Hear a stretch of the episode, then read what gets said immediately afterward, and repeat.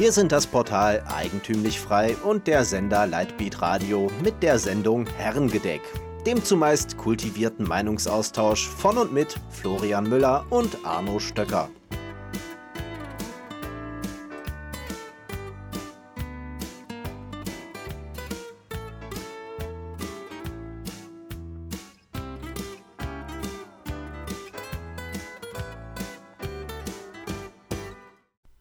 Hallo und herzlich willkommen hier am Tresen beim Herrengedeck, dem Unterhaltungs- und Gesprächsformat von Eigentümlich Frei. Hallo Florian. Hallo Arno.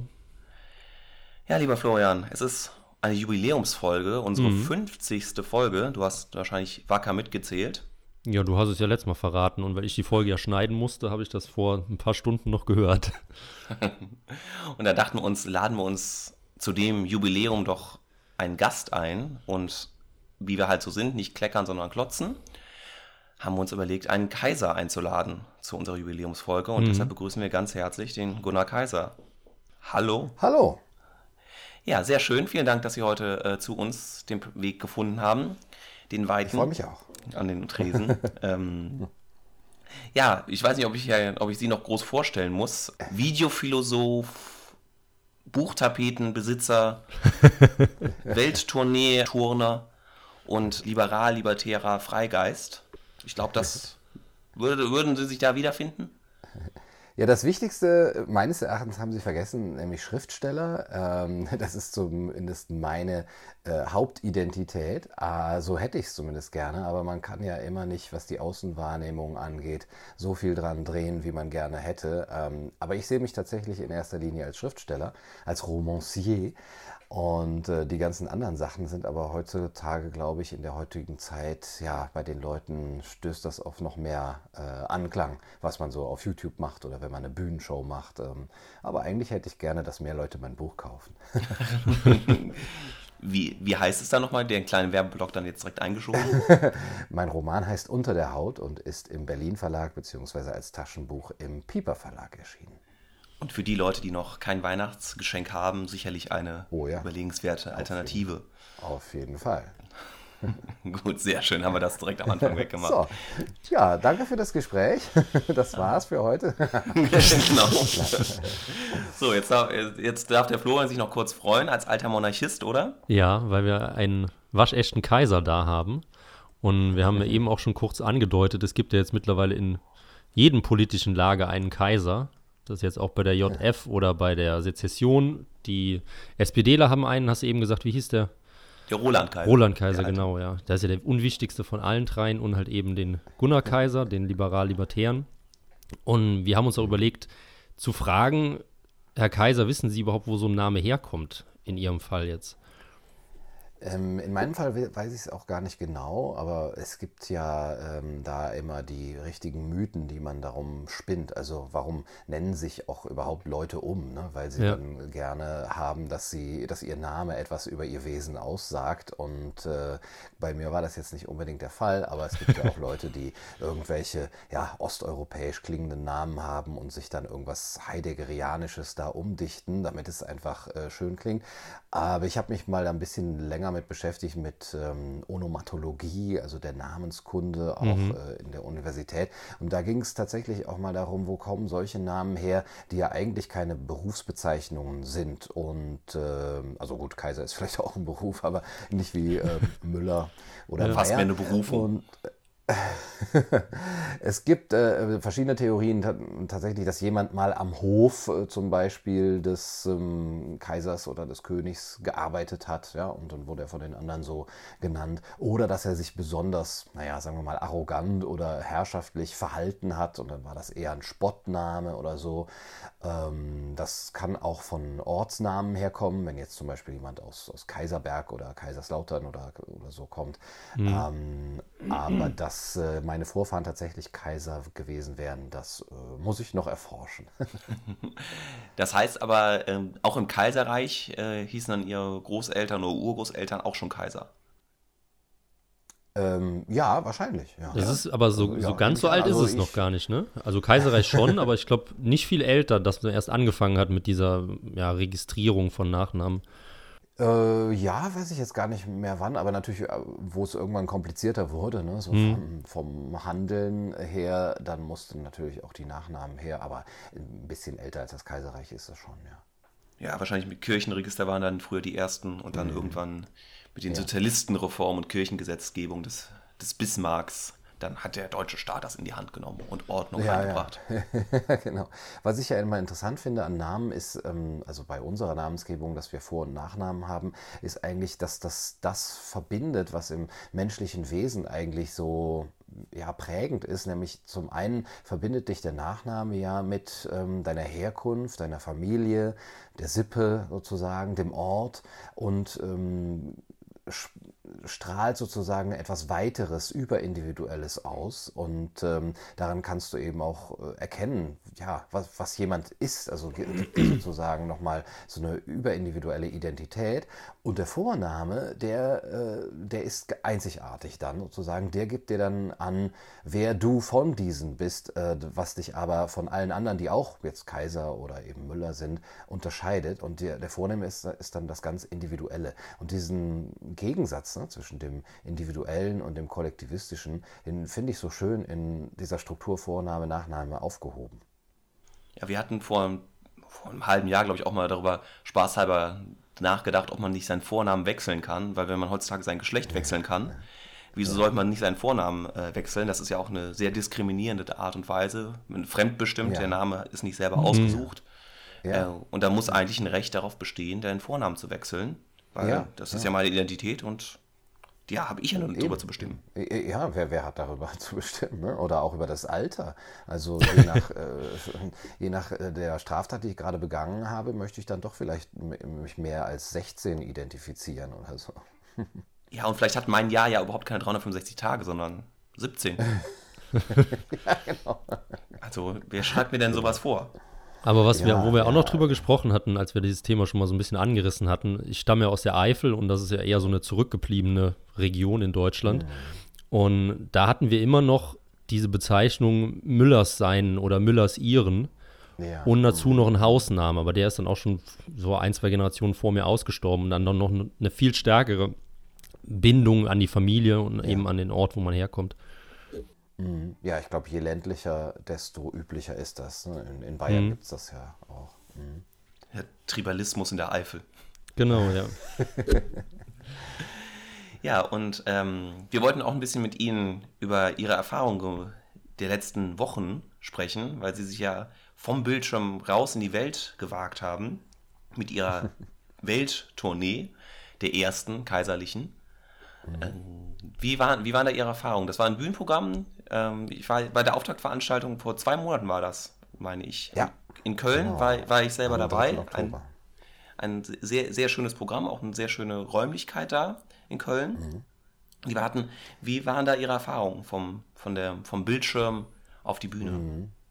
Ja, sehr vielfältig und sehr schön. Ähm, eine durchweg positive Erfahrung, wobei ich ja auch sagen muss, ich bin ja nicht die ganze Zeit am Bildschirm. Also klar, wirkt das äh, für Leute, die mich aus YouTube äh, kennen, natürlich so, aber ich bin ja tatsächlich auch noch, ähm, also als Schriftsteller kann man ja auch manchmal so Lesereisen machen oder eben Lesungen und als Lehrer stehe ich jeden Tag vor der Klasse. Deswegen ist mir das jetzt als Format gar nicht so fremd gewesen. Was aber tatsächlich einen größeren Unterschied gemacht hat, ist, dass da jetzt ein anderes Publikum gekommen ist. Bei Lesungen kommen oft, naja, sagen wir mal so 70 Prozent weibliches Publikum, äh, auch mal gerne so über 40. Und bei diesem Format, was ja philosophisch, politisch, mh, soziologisch ist, kommen ja, eigentlich eher 70 Prozent Männer äh, um die 30.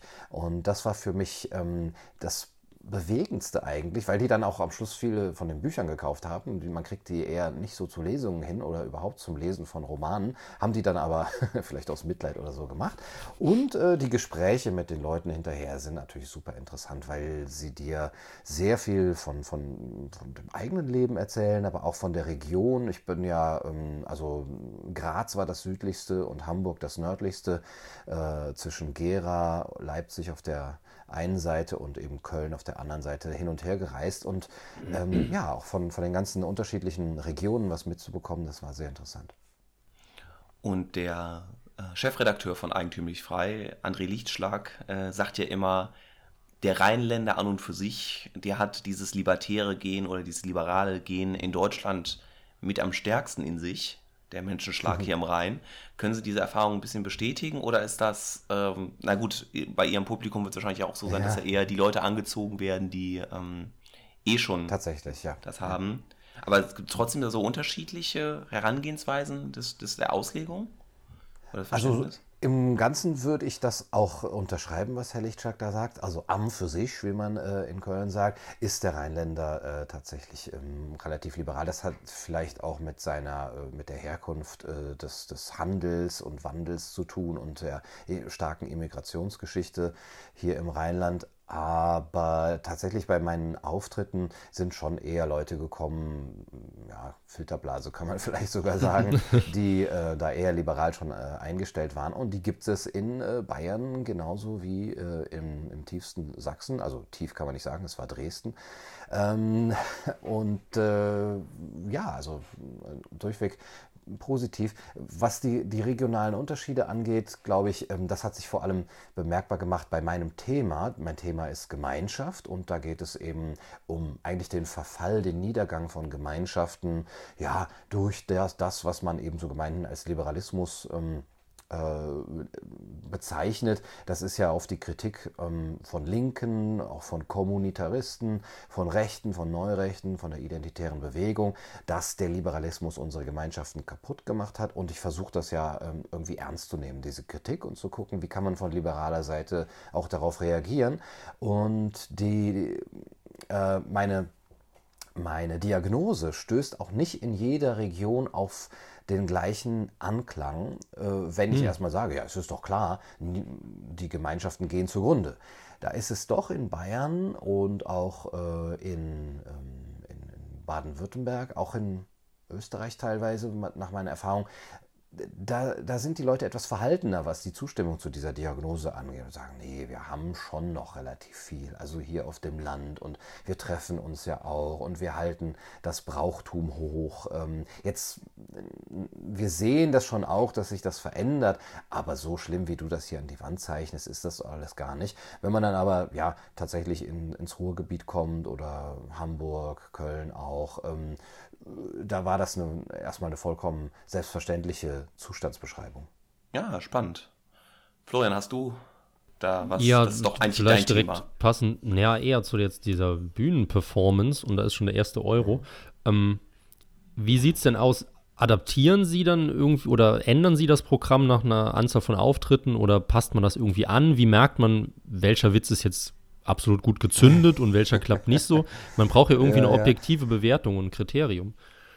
Ja, was die Witze angeht, ist es leider dann so, dass ich es zwar anpasse und dann merke ich, oh, an dem Abend, das hat jetzt gut funktioniert, wenn ich es so mache. Und dann mache ich es am nächsten Abend genauso und dann hat es überhaupt nicht mehr funktioniert. Also das ist mir gestern zum Beispiel noch passiert, in Köln gerade, mhm. wo ich jetzt eigentlich das Finale hatte. Gut, es kommt noch in Leipzig äh, nächste Woche einer, aber das war eigentlich das Finale und ich dachte, Mensch, die Kölner, die sind doch sowieso ne, immer so gut drauf und es ist ein Heimspiel und so. Ich muss sagen, das Publikum war relativ verhalten und äh, hat an vielen Stellen Stellen, die, wo Gera und München und, und äh, so gel wirklich gelacht haben, auch an, an äh, Stellen, wo es vielleicht gar nicht passte, aber ne, wo, wo, die, wo die richtig mitgegangen sind, war das Publikum gestern gar nicht. Und man kann es wirklich nicht wissen. Also da bin ich mir zum Beispiel auch gar nicht sicher, oder was man so normalerweise sagt, ne, die Norddeutschen haben keinen Humor und die, die Kölner, die sind, die haben nur, nur so viel Herz und so. Äh, war jetzt gar nicht meine Erfahrung. Ähm, und dann haben wir auch überlegt, ja, eigentlich können die Kölner nur äh, so lachen, wenn sie so im Schunkelmodus sind oder wenn irgendwo ein Tusch kommt. Ne? Und Tusch oder besoffen sind. ja, genau, genau. Ja, ja, die brauchen dann die richtige Stimmung äh, dazu. Und das Schwierige bei dem Programm ist ja auch, ähm, es ist ja nur ein bisschen Stand-up-Comedy für die, äh, also für den Namen, ja, und ein bisschen Leute dahin zu locken. Im Grunde genommen ist es eigentlich ein philosophischer Vortrag mit ein bisschen Witz und Humor dabei. Und dann kommen die Leute manchmal ein bisschen vielleicht äh, in in so einem Konflikt, soll ich jetzt lachen oder soll ich jetzt nachdenken? Und die denken dann tatsächlich auch ähm, inhaltlich darüber nach und vergessen dann das Lachen. Äh, und deswegen ist es jetzt nicht so eine Schenkelklopferveranstaltung. Äh, das ist aber dann hinterher oft so, habe dann das Gefühl während der Show, na, also das Publikum ist aber schwierig heute, ja, die gehen aber wirklich nicht so gut mit und so. Und dann sagen sie mir hinterher, Mann, das hat mir aber gut gefallen, ich fand das auch wirklich witzig und sehr viel zum Nachdenken. Äh, und da, da kommen dann ganz viele. Äh, es ist dann gar nicht so, dass dem das entsprechen würde, okay, die lachen jetzt ganz wenig, also gefällt es ihnen nicht, sondern die sagen, ja, das war richtig nachdenklich und fand ich auch witzig, was sie gemacht haben. Äh, es ist ähm, ja sehr unterschiedlich. Es ist halt nicht so, wie es in amerikanischen äh, Sitcoms da ist, wo die Lacher vom Band kommen und dann man weiß, ah, hier muss ich lachen und bei jedem zweiten Satz muss ich lachen. Und das wird ja dann verstanden als, als witzig und man ist es vielleicht auch gar nicht mehr gewöhnt, nicht an Stellen zu lachen. Ja, Genau. Ich weiß auch nicht, ob das zum Beispiel bei unseren ja, Comedians wie Mario Barth oder Dieter Nuhr oder Hagen äh, Räther so ist, dass die tatsächlich auch noch Vorklatscher haben oder dass irgendwo eingeblendet wird, Applaus, Applaus.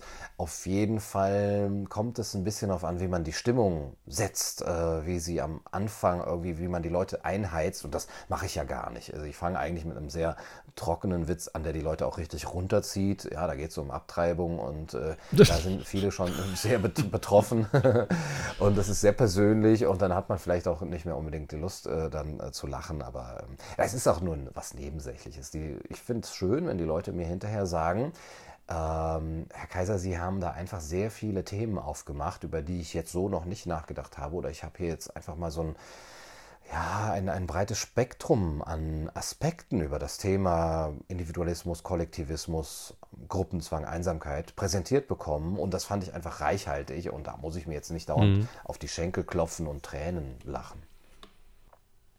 Florian, willst du? Äh, nee. Auf, auf jeden Fall sehr, inter sehr interessant. Vielen Dank für den Einblick. Aber ich warte jetzt die ganze Zeit auf deine Frage noch, Arno, weil du wolltest ja ein bisschen auf das Zitieren zu sprechen kommen. Ja, genau. Es ist mir nämlich auch bei ihrer, wie heißt denn jetzt das deutsche Wort? Bei ihrem Programm aufgefallen. Wir wollen ja das Englische vermeiden. Ähm, Da haben wir das schöne deutsche Wort Programm. Programm, genau. Ablauf. genau. Bühnenschau. Ja, ja, aber das ist ja das, äh, genau, die Schau. Die Schau. Das Schau, ist ja, die, ja, eine genau, das ist die Bühnenschau, die wir da haben. Äh, Im Internet benutzen wir sehr, sehr viele ja, kurze Fetzen von, von Videos mit Ja. Zitaten. Beim ersten Programm waren das, fand ich es auch, haben sie das teilweise versucht mit einzubauen. Aber es ist ja das Interessante, woher kommt es, dass es jetzt bei uns gerade so ja beliebt ist, diese kurzen zwei Sekunden Filme, auch die ganzen Memes, sowas, sowas zu benutzen und das Prägnante so zu machen. Und das merkt man halt, dass das nur komplett digital funktioniert. Wenn man das irgendwie analog machen will, kommt man halt ganz schwer damit zurecht.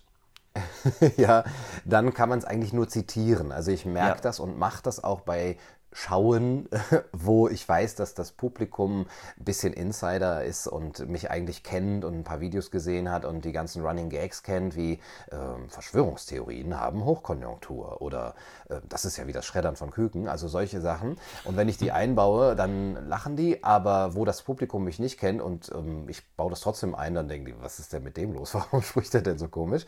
Ähm, und klar, auf der Produktionsseite jetzt bei YouTube oder so, wenn man äh, ein kleines Filmchen dreht, ist das ganz schön und das benutzen die Leute auch, um so Cuts zu kaschieren. Also wo man eigentlich mal eine Pause gemacht hat und dann kann man das da einfügen und dann merkt man gar nicht, ähm, dass dann äh, dass dann Cut ist. Das wirkt ein bisschen witziger dann. Und auf der höheren Seite ist es natürlich, oder auf der Seite der Zuschauer, auf der Rezipientenseite, ganz schön, weil man immer mal so alle ein, zwei Minuten nochmal äh, aufgeweckt wird. Das, es gibt dann auch so, ja, Gesetze, wie man, oder Ratschläge, wie man so ein YouTube-Video aufziehen soll, ja, dass man äh, alle 30 Sekunden oder ja, für, für die unter 25-Jährigen alle 15 Sekunden soll man einen Szenenwechsel machen oder ein Zitat einfliegen lassen oder irgendwas explodieren lassen, damit die Aufmerksamkeit äh, dran bleibt. Die wird ja immer kürzer. Und ich glaube, das ist dem auch geschuldet. Ich glaube, ähm, erfunden, weiß ich jetzt nicht, aber auf jeden Fall populär gemacht,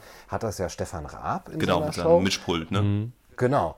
Und ja, dann übernimmt man das halt und es ist, die Leute warten dann. Ich habe ja am, letztes Jahr ähm, ein paar äh, Leute gehabt, ähm, gerade äl- älteres Publikum sagt, also ist ja ganz interessant, was du da sagst, jetzt über, weiß ich nicht, Karl Raimund Popper, die offene Gesellschaft, aber lass das doch, was sollen denn diese ganzen unnötigen Einspieler da? Das bringt mich ja total raus aus dem Gedankengang.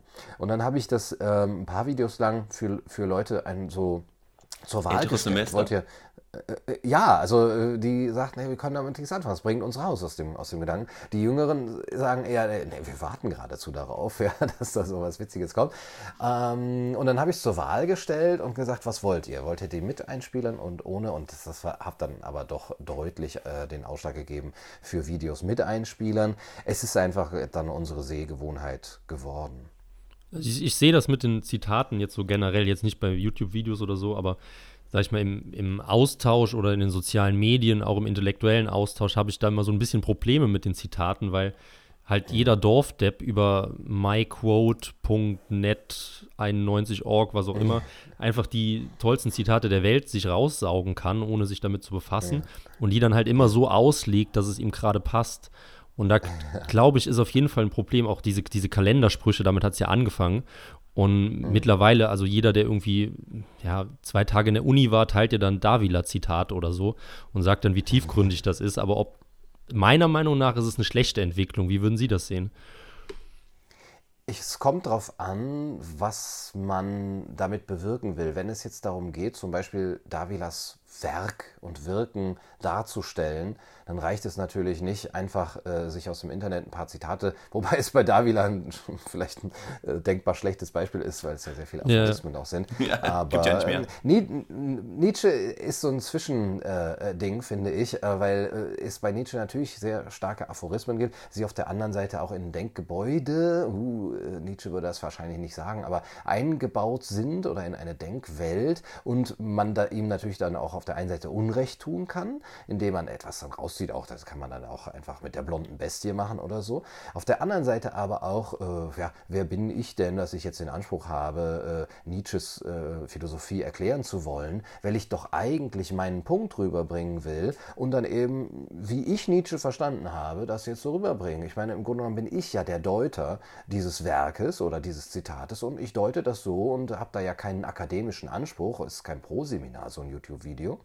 Auf der anderen Seite, wenn ich mir aber natürlich die Mühe mache und sage, so, ich möchte jetzt die nächsten zehn Minuten Aristoteles äh, nikomachische Ethik vorstellen, dann reicht es natürlich nicht, da ein paar Zitate rauszunehmen. Da mhm. muss man ja auch den Gedankengang nachvollziehen können und dann müssen die Zitate eben auch akkurat wiedergegeben werden. Aber was ich öfter mache, sind ja eher so kleine Essays und dann suche ich auch, ne? dann suche ich einfach nach schönen Zitaten, die mir dazu in die Hand kommen und da ist es mir relativ egal, ob die jetzt äh, das, was dann der Zitatgeber im Kontext damals wirklich äh, sagen hm. wollte, dass das so, also verfälschen will man es natürlich nicht, aber ähm, da habe ich dann immer noch die, die, die Deutungshoheit. Ja, ja. Ja, es ist ja auch das, was, was glaube ich, die Theorie hinter diese, dieser ganzen Meme-Geschichte ist, dass der menschliche Geist halt auch wirklich nur so funktioniert, dass er ja. ähm, die großen, die großen 700 Seiten Mises, äh, hier Nationalökonomie, äh, kann man lesen, man braucht aber trotzdem zwei, drei Sätze, die irgendwie im Kopf hängen bleiben und ist dann Bargeld, ist gedruckte Freiheit. Dann ja. kann man 100 Seiten äh, wissenschaftliche Arbeit drüber machen, aber, es, aber auch diese 100 Seiten brauchen diesen einen Fetzen, der irgendwie im Kopf hängen bleibt und der menschliche Geist ist wohl danach operiert danach. Ja, oder stellt sich oh. eben die Frage, ob die, die etwas ähm, einfacheren Leute sowas brauchen. Oder klingt das dann zu arrogant, wenn man das so formuliert? ich denke, es kommt auf den Anspruch an oder ähm, das, was man damit bewirken will, auf den Zweck. Ähm, wenn man jetzt zum Beispiel wirken will tatsächlich, also auch politisch wirken oder öffentlichkeitswirksam sein will, dann braucht man ja Memes, beziehungsweise es gibt ja dann auch Mimetic Warfare. Ne? Das, da braucht man Abkürzungen, die eben auch das Bildliche ansprechen, die einen gewissen Witz haben, wo man stockt und äh, hinsieht und ähm, die polemisch sind auch Und äh, dann kann man das verbinden mit zum Beispiel Mises und dann sagen, ah, guck mal hier, Mises, ne? da, da hat es wieder gemacht. Und das ersetzt natürlich auf der einen Seite nicht äh, die Lektüre von eben Liberalismus oder ähm, Nationalökonomie, sondern äh, es, es wirkt einfach in, dem, in der mimetischen Kriegsführung. Und da sehe ich schon auch jetzt äh, seit ein paar Jahren die Philosophie, äh, ich will nicht sagen hindriften, aber es ist ein, ein, eine neue, wie ich finde, ein neues Phänomen der Philosophie, dass wir äh, auf Instagram, auf Facebook Seiten haben, die sich mit einer bestimmten Art von Philosophie auseinandersetzen und die einfach in Memes äh, verwandeln. Und wir dann auch heute eigentlich Philosophen haben, die, deren Wert man fast daran bemessen kann, wie memefähig sie sind. Wenn wir an Slavoj Žižek denken oder Jordan Peterson, da ist eigentlich schon die äh, Debatte, äh, ist in unseren Köpfen schon fast als Meme-Debatte abgespeichert. Und ähm, das ist auf der einen anderen Seite auch ein großer, äh, eine große Chance, um das Mainstream will ich das jetzt auch nicht sagen, aber um das ein bisschen anschlussfähig zu machen. Und dann, dann stellt mhm. man eben Zizek da mit dem, der, der, der, in seinem Kochtopf mit den Hummern äh, rumrührt und dann irgendwie noch einen witzigen Spruch und sagt, okay, da scheint irgendwas dahinter zu stecken. Und Philosophie ist auf einmal, naja, äh, edgy ist vielleicht das falsche Wort, ist aber äh, doch auf einmal für so eine Art Jugendkultur, wenn ich mal dieses Boomer-Wort benutzen darf, äh, anschlussfähig geworden. Das ist eine Chance. Ja, ähm, wie, wie würden Sie denn diese Einschätzung oder würden Sie die Einschätzung teilen mit Left can't meme, also die Linke kann nicht memen? Ist da was ja. dran? ja. Woran liegt das? Auf jeden Fall. Ich habe, ich hab, ja, woran liegt das? Also man sagt ja, dass ähm, die Linke ja dadurch, dass sie derzeit so stark auf Identitätspolitik eingeschränkt ist, äh, muss sie ja stark das politisch Korrekte äh, betonen, weil ja äh, Sprache schon im Grunde genommen äh, gefährlich ist, beziehungsweise Ideen gefährlich sind. Deswegen muss man sie ähm, ja im Grunde genommen zensieren, sei es auch eben nur durch, also nur in Anführungsstrichen, durch äh, politisch, politische Korrektheit. Und politische Korrektheit verträgt sich ja natürlich überhaupt nicht mit Witz äh, und, ja. und, Humor und Satire und Ironie. Äh, da, das war immer schon, ja, seit Aristophanes äh, war das das Prinzip äh, der, der Satire, dass sie gegen das herrschende Narrativ äh, angeht. Und ähm, das kann man eigentlich nur politisch inkorrekt machen. Ja, außerdem kann ich mir ein Meme nicht vorstellen, der äh, geschlechterneutral äh, formuliert ist. Die Teilnehmerinnen und Teilnehmer und X, das, das, passt ja gar nicht auf einer Facebook-Seite. Ein anderes, ja, anderes genau. Argument, was ich immer spannend fand, war, dass, dass die Linken halt so satt sind seit den 68ern. Also, dass sie halt, mhm. ja, sagen wir mal, die, die USA in Vietnam da mit ihren Panzern und Helikoptern nur reingerollt sind, alles dominieren und wir als, als Alternative hängen halt jetzt in den, in den Bäumen und in den Tunnelsystemen und müssen uns halt kreativ Gedanken machen, wie man die Leute am besten treffen kann. Ja, ja, im Grunde genommen haben die Linken ja den Mainstream und sie haben die öffentlich-rechtlichen Sender und ähm, die, die dagegen vorgehen wollen, die können halt eben diese Guerillataktiken viel besser verwenden. Äh, das wird sich vielleicht auch wieder umdrehen in 30, 40 Jahren. Ne? Also mhm. ich, kann mir das gut vorstellen, dass das in, in, den 70er Jahren eben genau umgekehrt war, wo halt der, der Zeitgeist äh, ne, noch so aus den 60er Jahren so wirklich konservativ war und wo man dann eben mit T-Shirt-Sprüchen und mit Rock'n'Roll Soul-Musik einfach äh, gegen dieses Narrativ angehen konnte. Und ähm, das, das Narrativ ist ja jetzt das Herrschende. Ja. Ja, dieser ewige Prozess der, der zwei Seiten oder des Pendels, was die ganze Zeit ausschlägt. Mhm. Und ja. wenn es auf der einen Seite ist, ähm, muss halt die andere Seite kreativer werden und äh, mhm. bessere Lösungen finden damit ja, bis, bis ja. die dann wieder korrumpiert sind und dann wieder im Extrem sind ja, genau, und wieder ins andere genau. rüberschwenkt. Ich weiß auch nicht, ob das einfach nur eine Beschäftigungstherapie ist für die Generationen, dass man sich wieder von ein bisschen was abgrenzen kann und meine Kinder sind jetzt so total edgy, weil sie einfach konservativ sind und äh, weiß ich nicht, solche Sachen äh, propagieren wie kein Sex vor der Ehe oder wieder in die Kirche gehen und ich schlage die Hände über den Kopf zusammen oder so. Äh, und, und führt uns das weiter? Also ist da sozusagen durch diese Pendelbewegung gleichzeitig, ist die gleichzeitig ähm, ähm, zirkulär, also so wie in einer Spirale, führt uns diese Spirale irgendwie aufwärts? Oder ist es einfach nur, ähm, ja, das Boot kippt mal hierhin, mal dahin und im Grunde genommen, ja, gucken wir halt einfach, dass es nicht kentert, aber irgendwo hin kommen wir damit gar nicht. Mhm. Ich weiß es nicht. Aber ich würde sagen, das war doch jetzt ein schönes Schlusswort für unsere 50. Herrengedeck-Folge. Oder Arno, hast du noch eine dringende Frage? Ich habe keine dringende Frage, ich habe nur für mich mitgenommen, mimetische Kriegsführung, äh, ein wunderbares Wort. Ja, ja dann würde ich Das sagen, äh, treiben wir dann die nächsten 50 Folgen voran, ja, machen wir. den Schlachtplan. Wir bedanken uns bei Gunnar Kaiser, Herzlichen Dank. Schriftsteller und ganz viel anderes mit seinem Buch Unter der Haut. Ja, als, als Weihnachtsgeschenk. Bei uns die Sache, die Hörer, wir haben die E-Mail-Adresse wieder herrengedeck.ef-magazin.de äh, für Kommentare von unseren Zuhörern und wer Lust hat, äh, den PayPal-Link äh, uns unseren Alkoholismus äh, zu finanzieren, äh, kann das auch gerne tun. dann bleibt zu sagen, nochmals herzlichen Dank. Oder Herr Kaiser, haben Sie noch ein abschließendes Wort an unsere Zuhörer? Und Zuhörerinnen. Ich äh, dank, bedanke mich auf jeden Fall für die Aufmerksamkeit und auch für die tolle Gelegenheit, ähm, ja, bei euch sprechen zu dürfen. Vielen Dank. Sie hörten die Sendung Herrengedeck, den zumeist kultivierten Meinungsaustausch von und mit Florian Müller und Arno Stöcker. Für Sie bereitgestellt vom Sender Lightbeat Radio und dem Portal Eigentümlich Frei.